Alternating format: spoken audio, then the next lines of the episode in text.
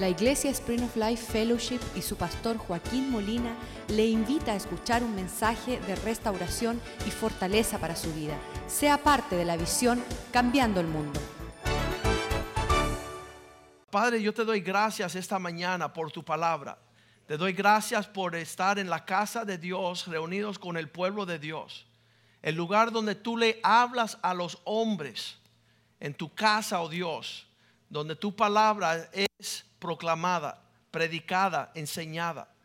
Pedimos, Señor, que no tengamos un corazón duro para no recibir el pan de vida, sino que podamos ser nutridos, oh Dios, y así vivir nosotros y nuestra descendencia.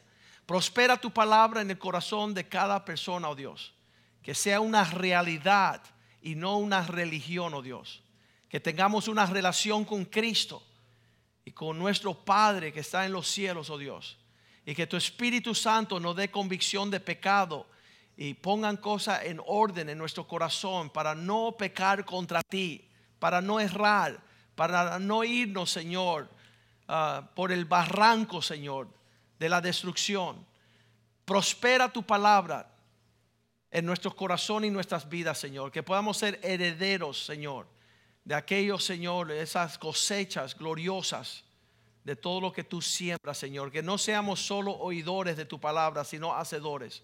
Y que tu nombre sea engrandecido, Dios. Cúbrenos todos con la sangre de Cristo. Pon un cerco de espinos alrededor de tus pueblos, Señor. Guárdanos y protégenos. Te damos gracias por lo que estás haciendo en este tiempo. Creemos, oh Dios, que vas a cumplir y terminar lo que has comenzado. En el nombre de Jesús te lo pedimos. En el Salmo 19, versículo 1, nos enseña el salmista que Dios desea proclamar su gloria a los confines de la tierra. Y muchas veces decimos, miramos las nubes, el sol, la creación, los cielos cuentan la gloria de Dios. El firmamento anuncia la obra de sus manos. ¿Qué significa? Que en la creación de Dios fue expuesta para que las personas vean y digan gloria a Dios en las alturas. Pero lo que no nos damos cuenta es que nosotros somos la obra maestra de Dios. Y que cuando las personas vean nuestras vidas deben de ver lo que Dios ha obrado para ser manifiestos. Muchos no creen esta realidad. Cuando fue el grupo de alabanzas a la radio esta semana a exponer nuestra nueva canción Viula, dijo la, la que estaba ah, detrás de los micrófonos, decía, bueno, sabemos que cuando Cristo llegue, las mujeres van a ser felices, porque eso no es para ahora. Y mi esposa no dijo, mi esposa dijo, no, véngase su reino, hágase su voluntad aquí en la tierra, como se hace en el cielo. Significa que ahora es el tiempo que la sonrisa esté en el rostro de nuestras esposas. Por causa de la actitud de Cristo, esposos amen a sus esposas como Cristo amó su iglesia, se entregó por ella. Es ahora, no es en la eternidad. Y esta gloria que, que resplandece es algo que debe ser visto por la humanidad.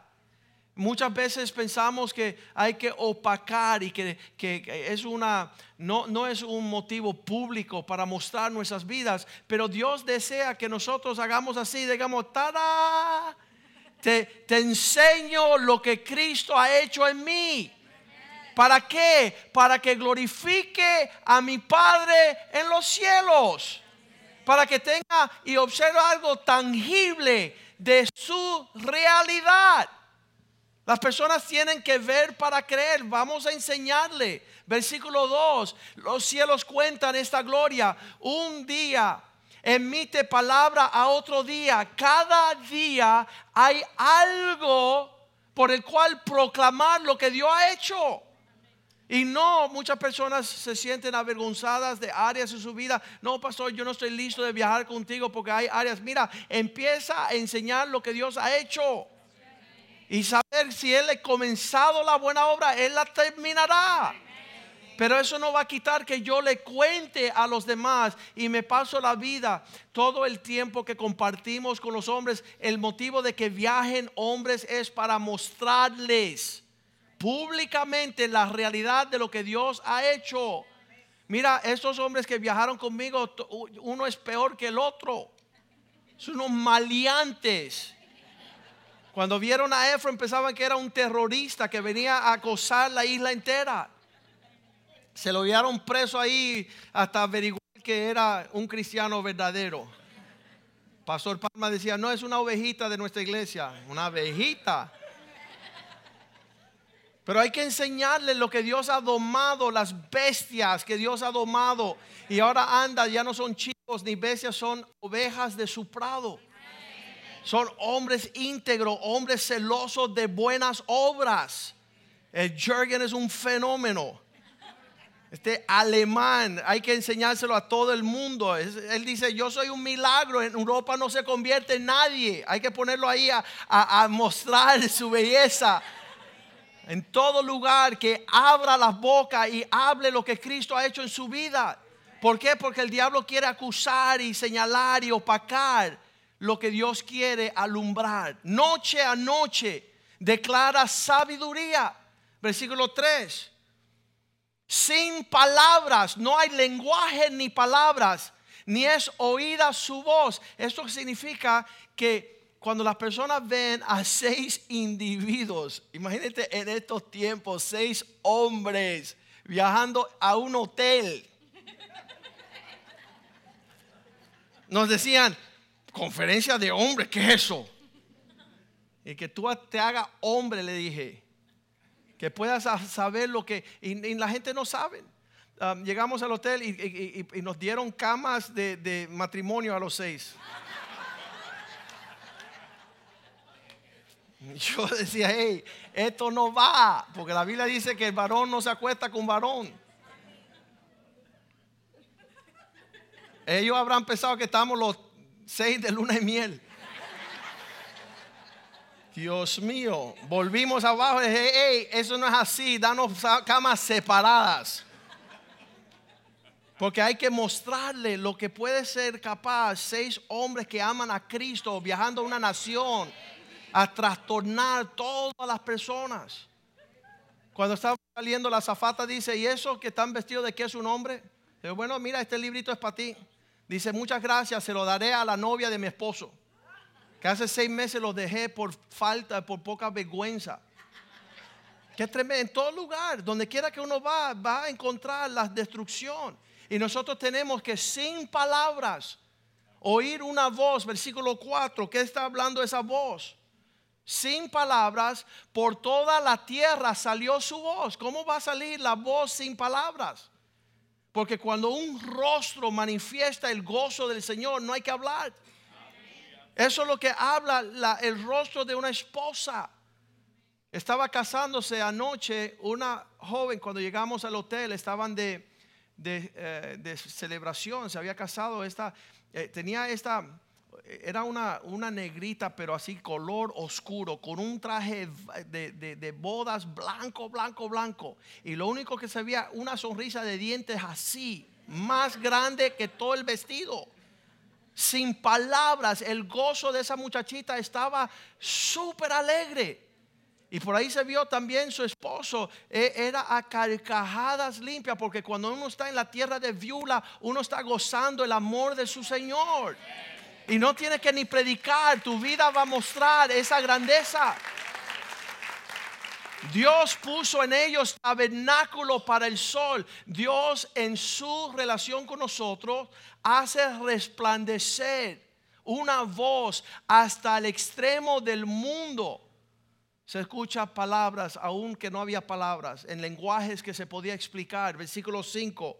¿Qué es esto? Como un esposo que sale de su recámara alegre cual gigante para correr el camino. Se siente grande.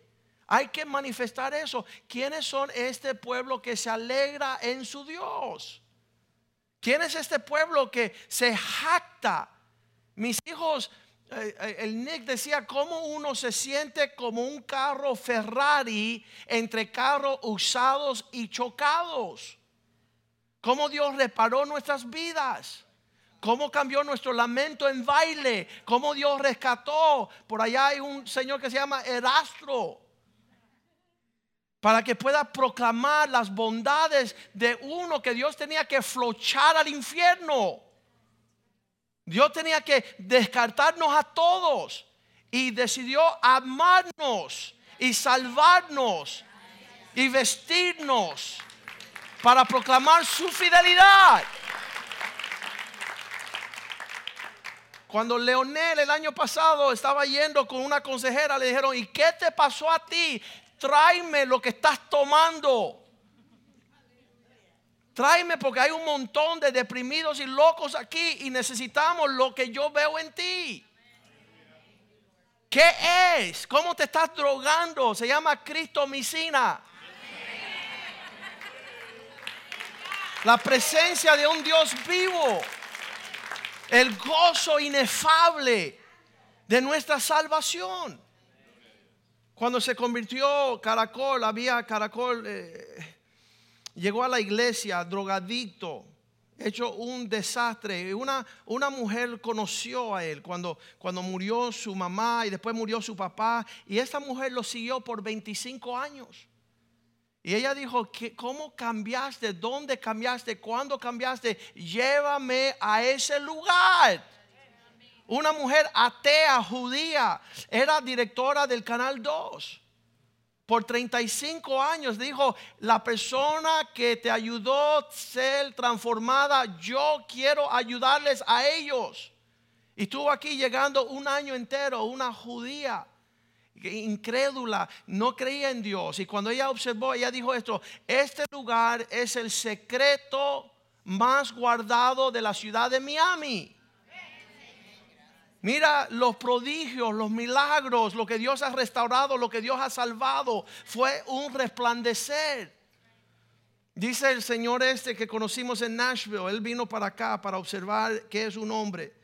Lo puse con 10 líderes en, la conferencia. Ustedes se sientan ahí y contéstale todas sus preguntas y conócenlo a él.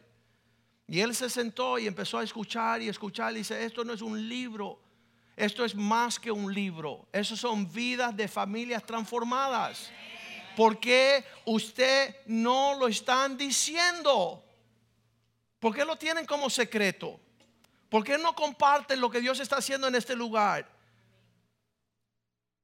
Realmente hay una cantidad de milagros que han acontecido aquí que son, son sobrenatural. Versículo 6 dice, desde que se levanta el sol hasta que se pone de un extremo de los cielos en su salida, el sol, la gloria de Dios, a su curso que va en aumento al terminar del el día Ayer nos parábamos todos a ver el atardecer en la playa del Gran Caimán. Todas las personas salían del hotel, se paraban a la costa de la orilla del mar a tirar fotos y video.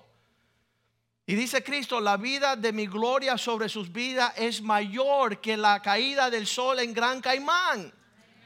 ¿Por qué no están observando las personas y tomando video y grabaciones y entrevistas? Cada uno de ustedes tiene que proclamar lo que Dios ha hecho con Yamima y Alex. Se tiene que conocer en todas las provincias.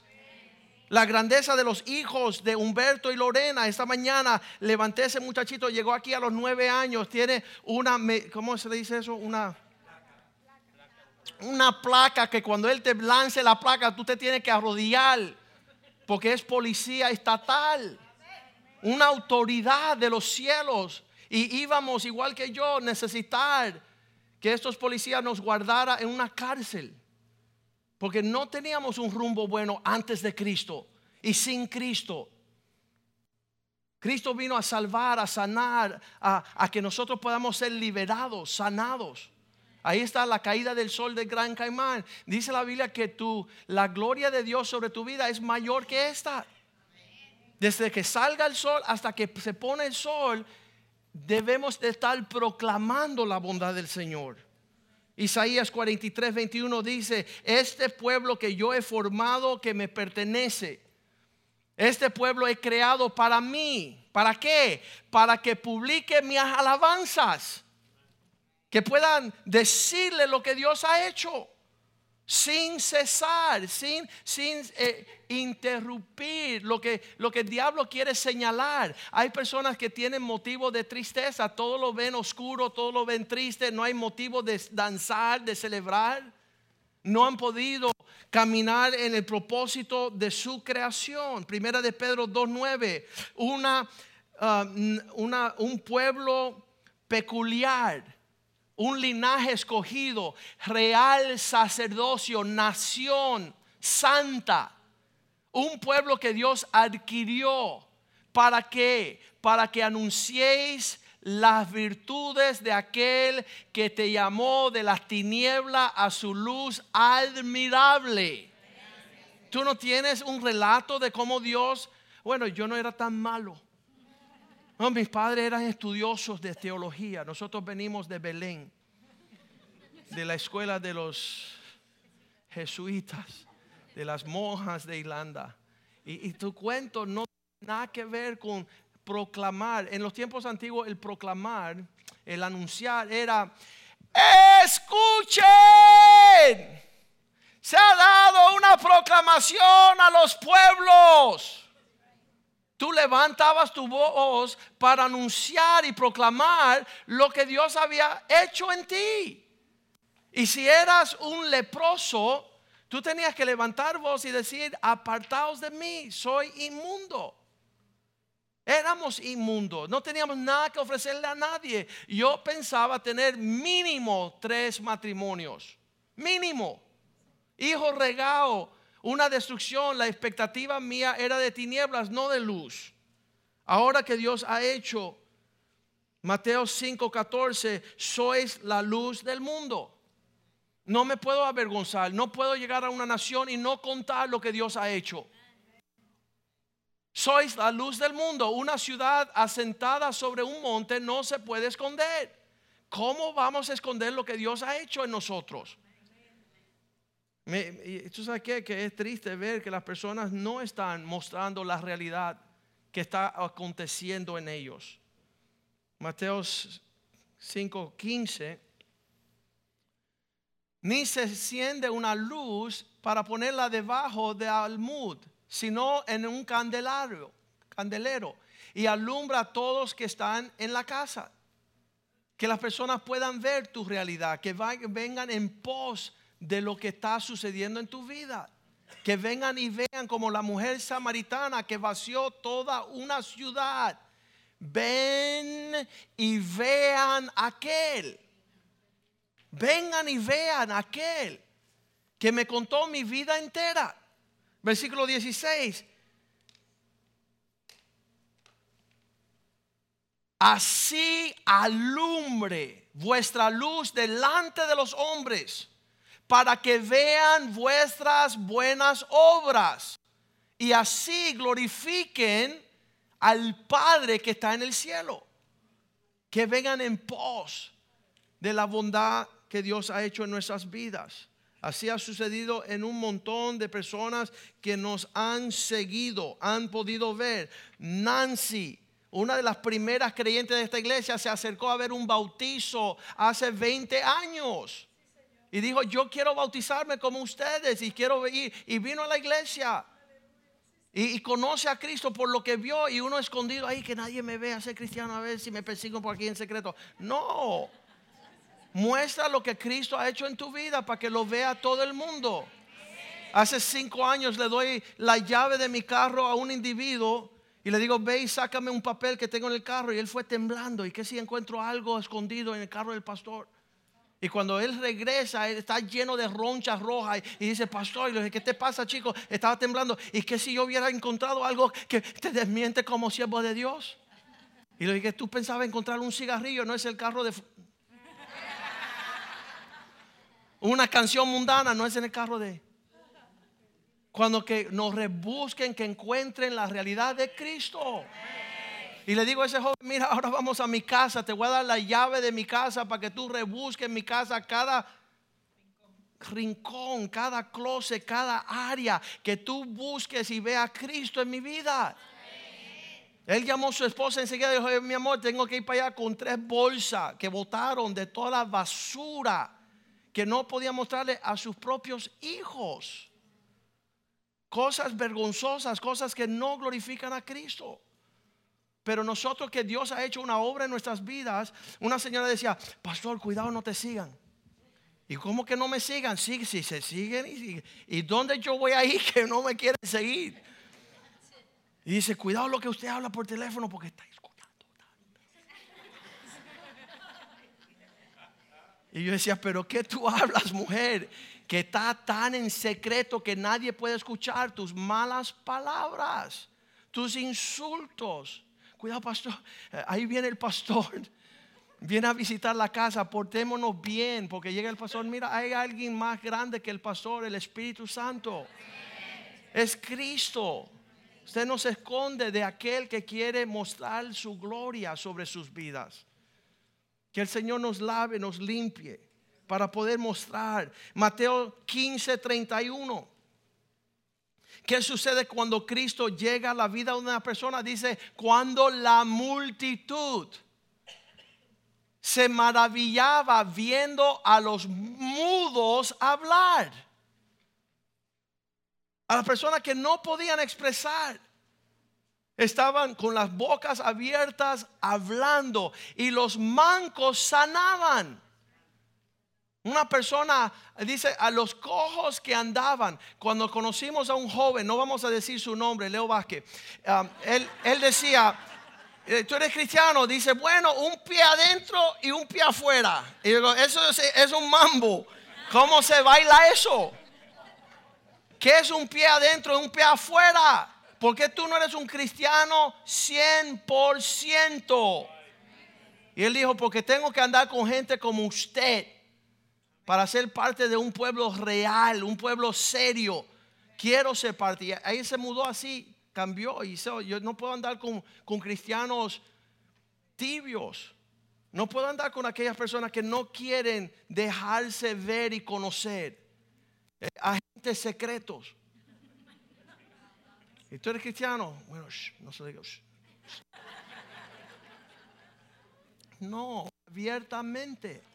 Porque para eso salvó el Señor para proclamar sus bondades. Los mancos sanados, los mudos hablan, los cojos andan, los ciegos ven. ¿Para qué? Para que glorifiquen al Dios de Israel.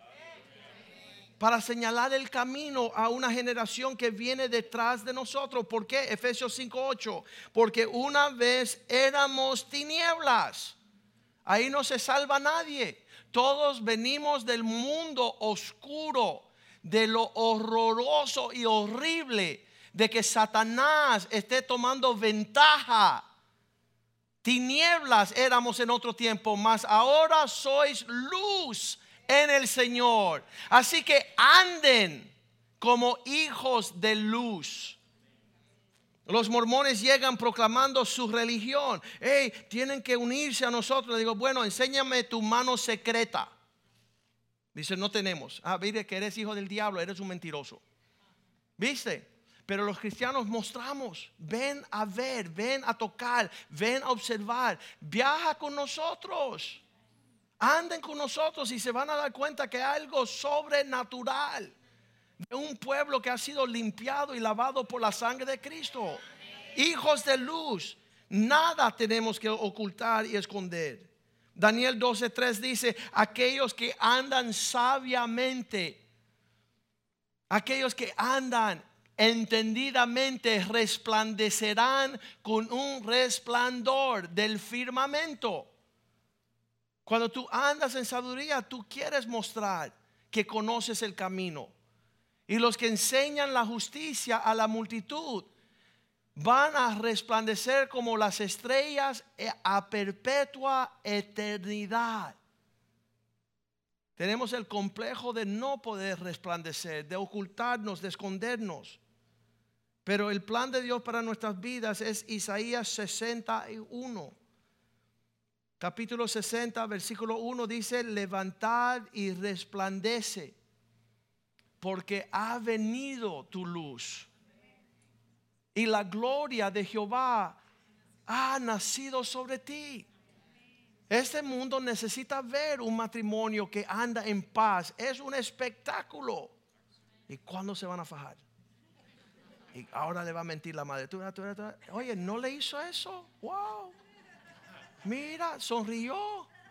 Mira cómo se quieren, mira cómo se cuidan. Wow, tengo que decírselo a alguien. Vengan para que vea este fenómeno. La presencia de Cristo gozándonos danzando en su presencia. Señor, haznos instrumentos de tu gloria. Que podamos resplandecer, que las personas vean nuestra, nuestro gozo. Había un evangelista que se topó con nosotros y decía, mira, el Señor cambió su corazón, pero le dejó el rostro para que se acordara cómo qué feo era.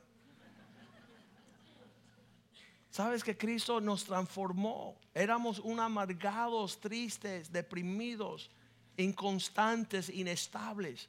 Ahora que Dios ha hecho una obra en nosotros es para hacer resplandecer su gloria. Pastor, ¿y qué si caigo? Entonces levántese y siga resplandeciendo. ¿Y qué si meto la pata? Entonces no la metas más y sigue resplandeciendo. Levántate y anda con Cristo. Muéstrale al pueblo que tú caminas sobre las aguas. Levíticos capítulo 21 versículo, ah, vamos a empezar en el 16.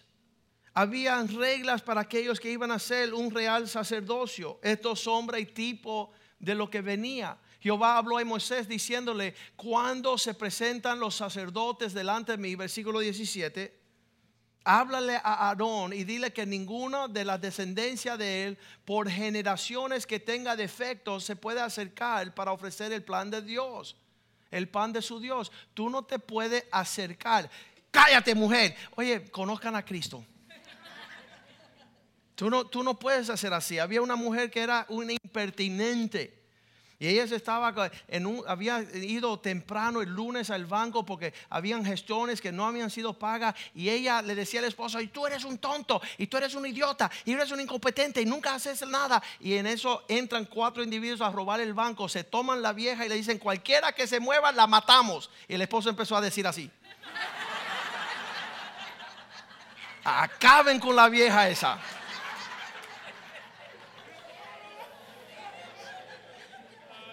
No se mueva nadie, porque si no...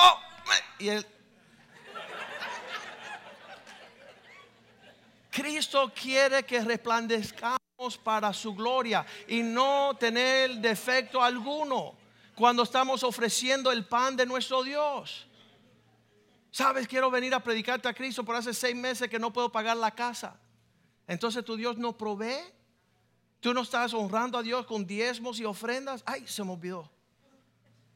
Cuando no estás resplandeciendo, Dios quiere que tú prospere, que sea exitoso, guardando su palabra en todo.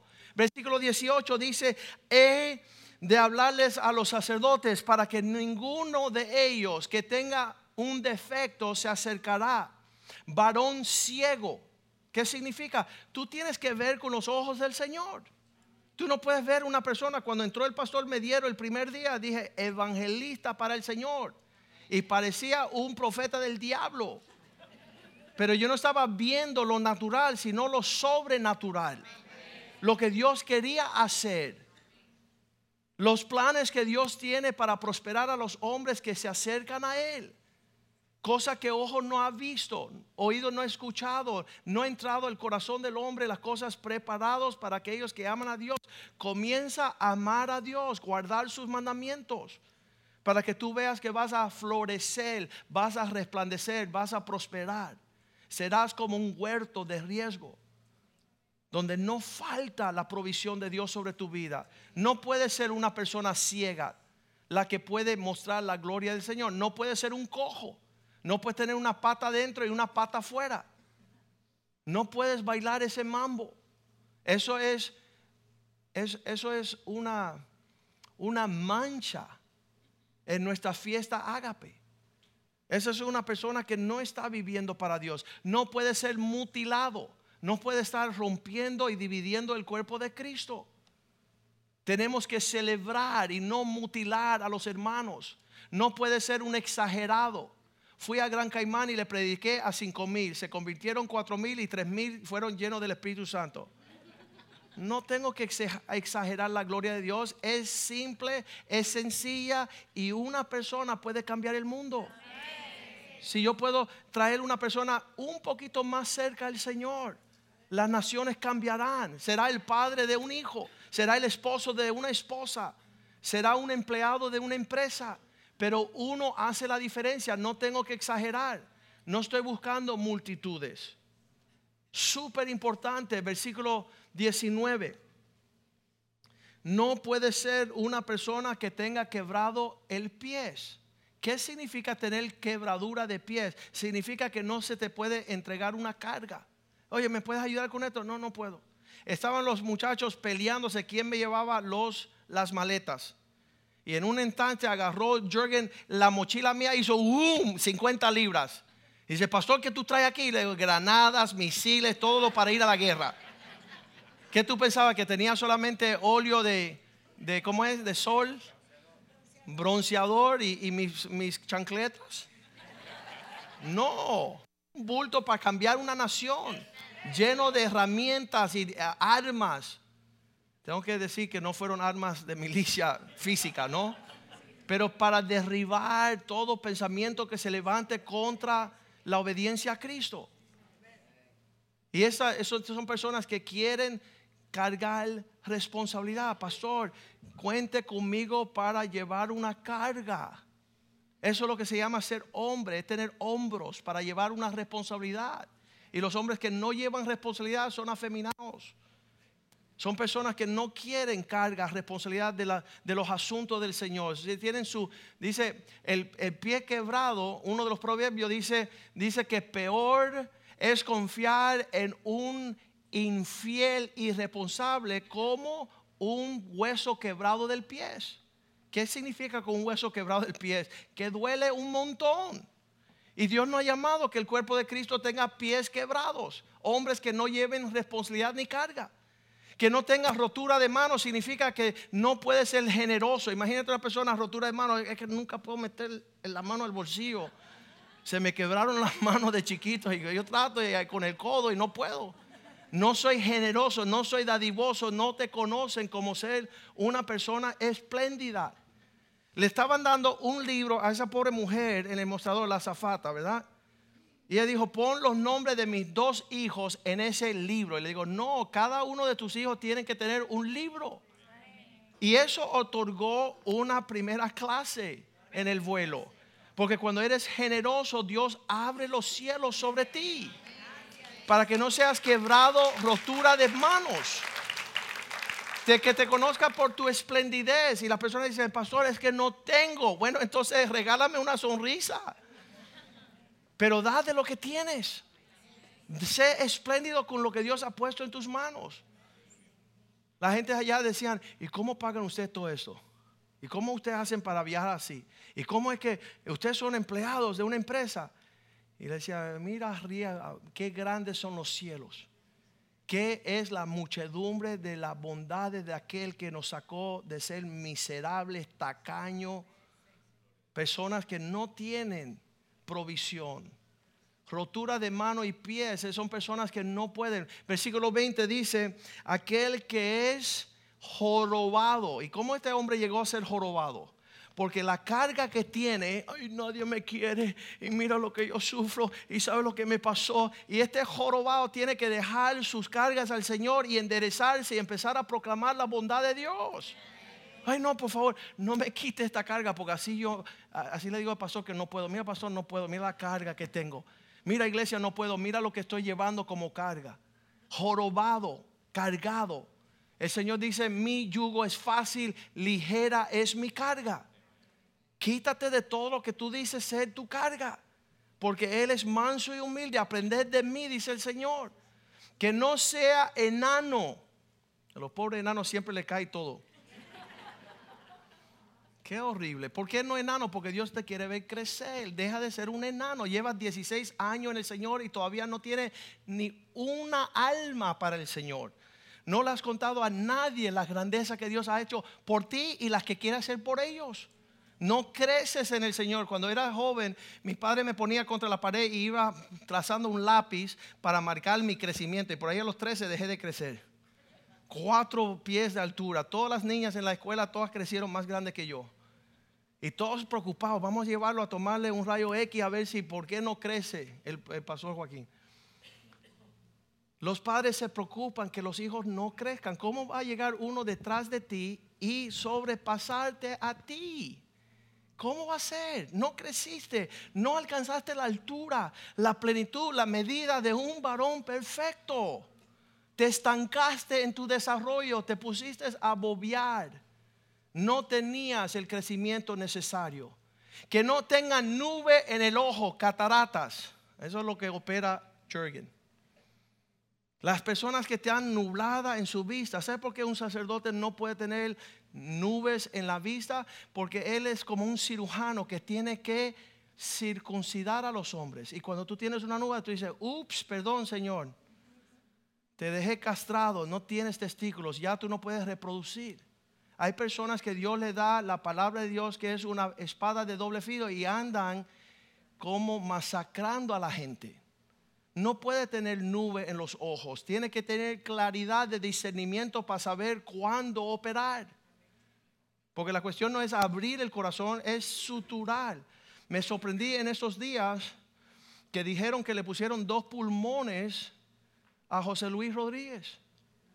Entonces, qué tremendo equipo de cirugía ver que un hombre no tenía pulmones y le toman un trasplante, le ponen dos pulmones nuevos y el hombre no muere. Pero eso es excelencia de la ciencia médica. Nosotros como cristianos tenemos que ser aún más excelentes. Ay, se murió el paciente. Ups.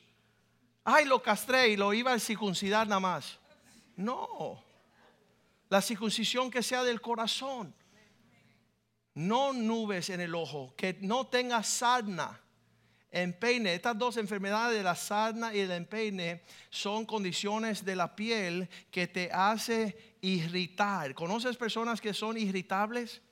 Que, que, todo le molesta, me molesta el tiempo que pasó, me molesta la música muy alta, me molesta a los cantantes, me molesta los asientos, me molesta lo frío que hay, lo caliente que hay, el sol que está lloviendo. Siempre están irritándose. No pueden proclamar la gloria del Señor. Siempre tienen pretexto para estar en una condición tóxica, hablando de lo torcido, de lo malo, de lo, de lo que no es, que no tengan sarna, picazón, empeine, una condición también. El empeine más bien es, como una, una, postilla que tú tienes una herida pasada pero que nunca sana. Te, eh, pasan 20 años, te quiero decir, cuando mi esposo fue infiel en 1972 ya nadie quiere saber de, la infidelidad porque él lleva siendo cristiano ya un tiempo y tú puedes glorificar a Cristo. Empezar a hablar de las bondades del Señor y no la postilla que se te quitó de nuevo y estás sangrando de nuevo tu condición. Estás impactando a los demás con tu tragedia y no con la bondad del Señor. Que tenga, no pueden tener testículos magullados, significa que no son capaces de reproducir que nunca traen una vida. Cuando tú tienes intimidad con Cristo, el resultado es que nace un bebé. Muéstrame una criatura, porque dice que nadie será estéril en mi pueblo. Todos tendrán la capacidad de tener hijos espirituales y darle a los demás lo que tú has recibido. Versículo 21 dice, ninguno de los descendientes de Aarón que es sacerdote, en el cual hay defectos, se acercará para ofrecer las ofrendas encendidas para Jehová. Hay defecto en él, no se acercará a ofrecer el pan de su Dios. Versículo 22. Él puede, del pan de Dios se puede alimentar y de lo muy santo, de las cosas santificadas, podrá comer él. Él se puede alimentar de ellas. Versículo 23. Solo que no se puede acercar tras el velo, ni se acercará al altar, por cuanto hay defecto en él, para que no profane, traiga un mal nombre a mi santuario. Porque yo soy Jehová, soy el que los santifico.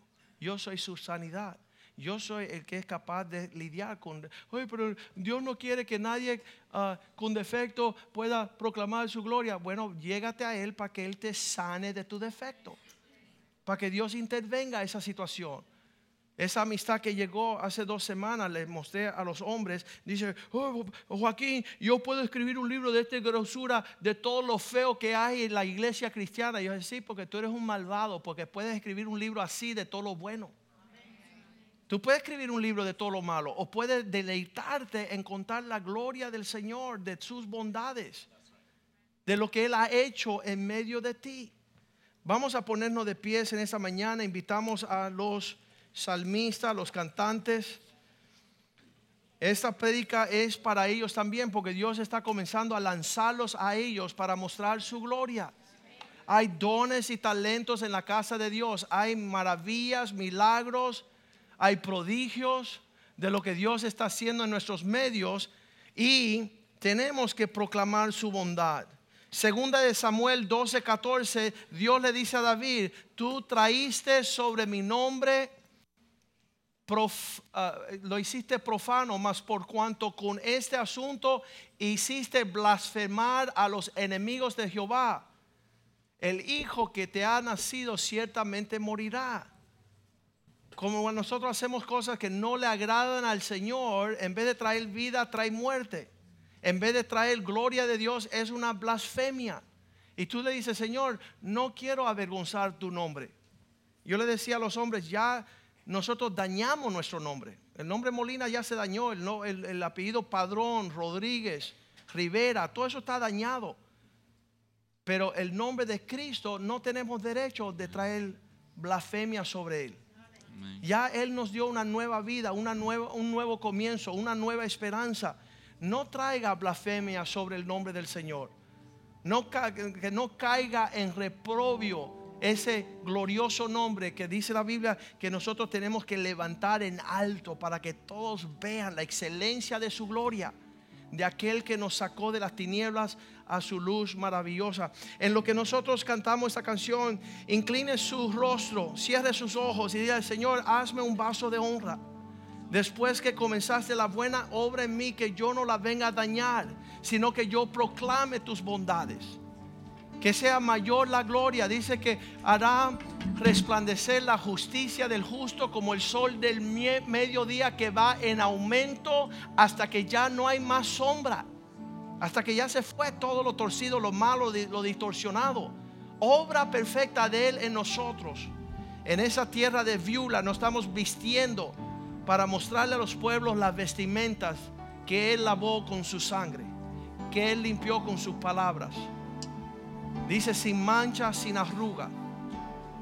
Seremos será seremos vestidos de lino fino, blanco, resplandeciente, que son las obras justas de su pueblo.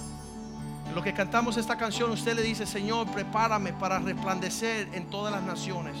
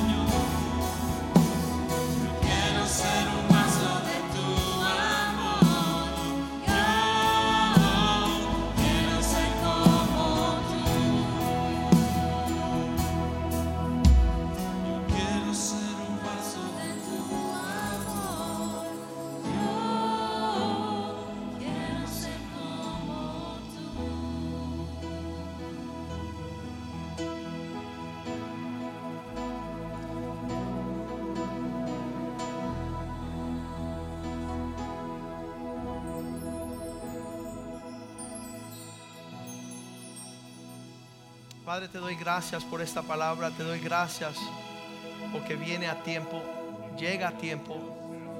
Tú estás preparando un pueblo especial, peculiar, que pueda manifestar y resplandecer en medio de una generación torcida y corrompida, oh Dios. Tú has dicho que somos la sal de la tierra, Señor. Eh, somos aquellos llamados a preservar nuestra generación con lo que es la medida de excelencia, oh Dios. Señor, que nuestros pensamientos, nuestras palabras, nuestros hechos sean dignos de ejemplo para los demás. Que puedan vernos y glorificar nuestro Padre que está en el cielo, oh Dios. Lávanos, límpianos, perfeccionanos, Señor. Tráenos a la madurez en estas áreas que hemos mencionado. Para que tu nombre no sea blasfemado, oh Dios. Que todos vean y digan, Dios está en medio de ellos. Y así puedan glorificar y testificar de tus bondades en nuestros medios, oh Dios. Señor, adiéstranos con excelencia Pon las cosas en nuestras vidas en orden, que seamos enseñables, que podamos seguir las huellas de aquel que te agradó en todo. Que nuestra luz resplandezca ahora más que nunca, Señor. Llénanos de tu presencia, llénanos de tu Espíritu Santo, llénanos de tu palabra, de fe, de esperanza y de amor, oh Dios. Fortalécenos, Señor. Sana nuestros cuerpos, oh Dios. Sana nuestras heridas, sana, oh Dios, tu pueblo para que pueda servirte con alegría, con gozo, con fuerza, oh Dios. Saca de en medio de nosotros el temor, Señor, porque tú no nos has dado un espíritu de temor, oh Dios, sino de confianza, de poder, del amor. Pedimos, Señor, que tu nombre sea engrandecido en este lugar, Señor, que todos sepan que tú eres un Dios vivo. Haz resplandecer tus obras y tus maravillas que nosotros seamos parte de tus obras que proclaman tus bondades y declaran tu gloria, oh Dios. Haz manifiesta tus obras en nuestros medios, Señor. Quita toda obra, toda arma forjada contra tu pueblo, Señor. Sánanos, Señor, de enfermedades. Sánanos de sarna, de irritarnos, Señor. Quita la esterilidad de nosotros, Señor, que podamos tener hijos espirituales, que haya vida entre tu pueblo, Señor que la estéril pueda parir cien hijos, oh Dios. Haznos fructífero, oh Dios, para tu gloria, para que las personas vean tu poder en nuestros medios, Señor. Que nuestra fe no es en vano, Señor. Que servirte a ti, Señor, no es algo, Señor, por el cual arrepentirnos. Corónanos, Señor, vístenos con vestimentas de alabanza, oh Dios. Que nuestro gozo sea contagioso, Dios. Quita vestimentas que estén rotas, oh Dios. Quita vestimentas, oh Dios, que traen deshonra a tu pueblo, Señor. Que nuestros hijos puedan servir al Dios de sus padres, oh Dios. Porque han visto tu gloria en nuestros medios, oh Dios. Bendice a tu pueblo. Reprendemos, Señor, la escasez, oh Dios la falta de finanzas y recursos, Señor, para hacer ese pueblo generoso, Señor. Danos idea, danos creatividad. Extiende nuestras estacas, Señor. Danos mejores trabajos, oh Dios, para proclamar que tú eres el que promueve al hombre, Señor. Tú eres el que levanta nuestro, nuestro rostro, Señor. Tú eres el que levanta nuestra cabeza, oh Dios. Dirígenos en sendas de justicia, Señor. Abre puertas, Señor de mayor alcance para que te conozcan en todos los lugares, oh Dios. A ti sea la gloria, la honra, el poder y la alabanza para siempre y siempre, oh Dios. En el nombre de Jesús. Amén, amén y amén. Salúdense los unos a otros en el amor del Señor. Mañana estamos aquí en la reunión de los hombres. Mañana los varones están aquí a las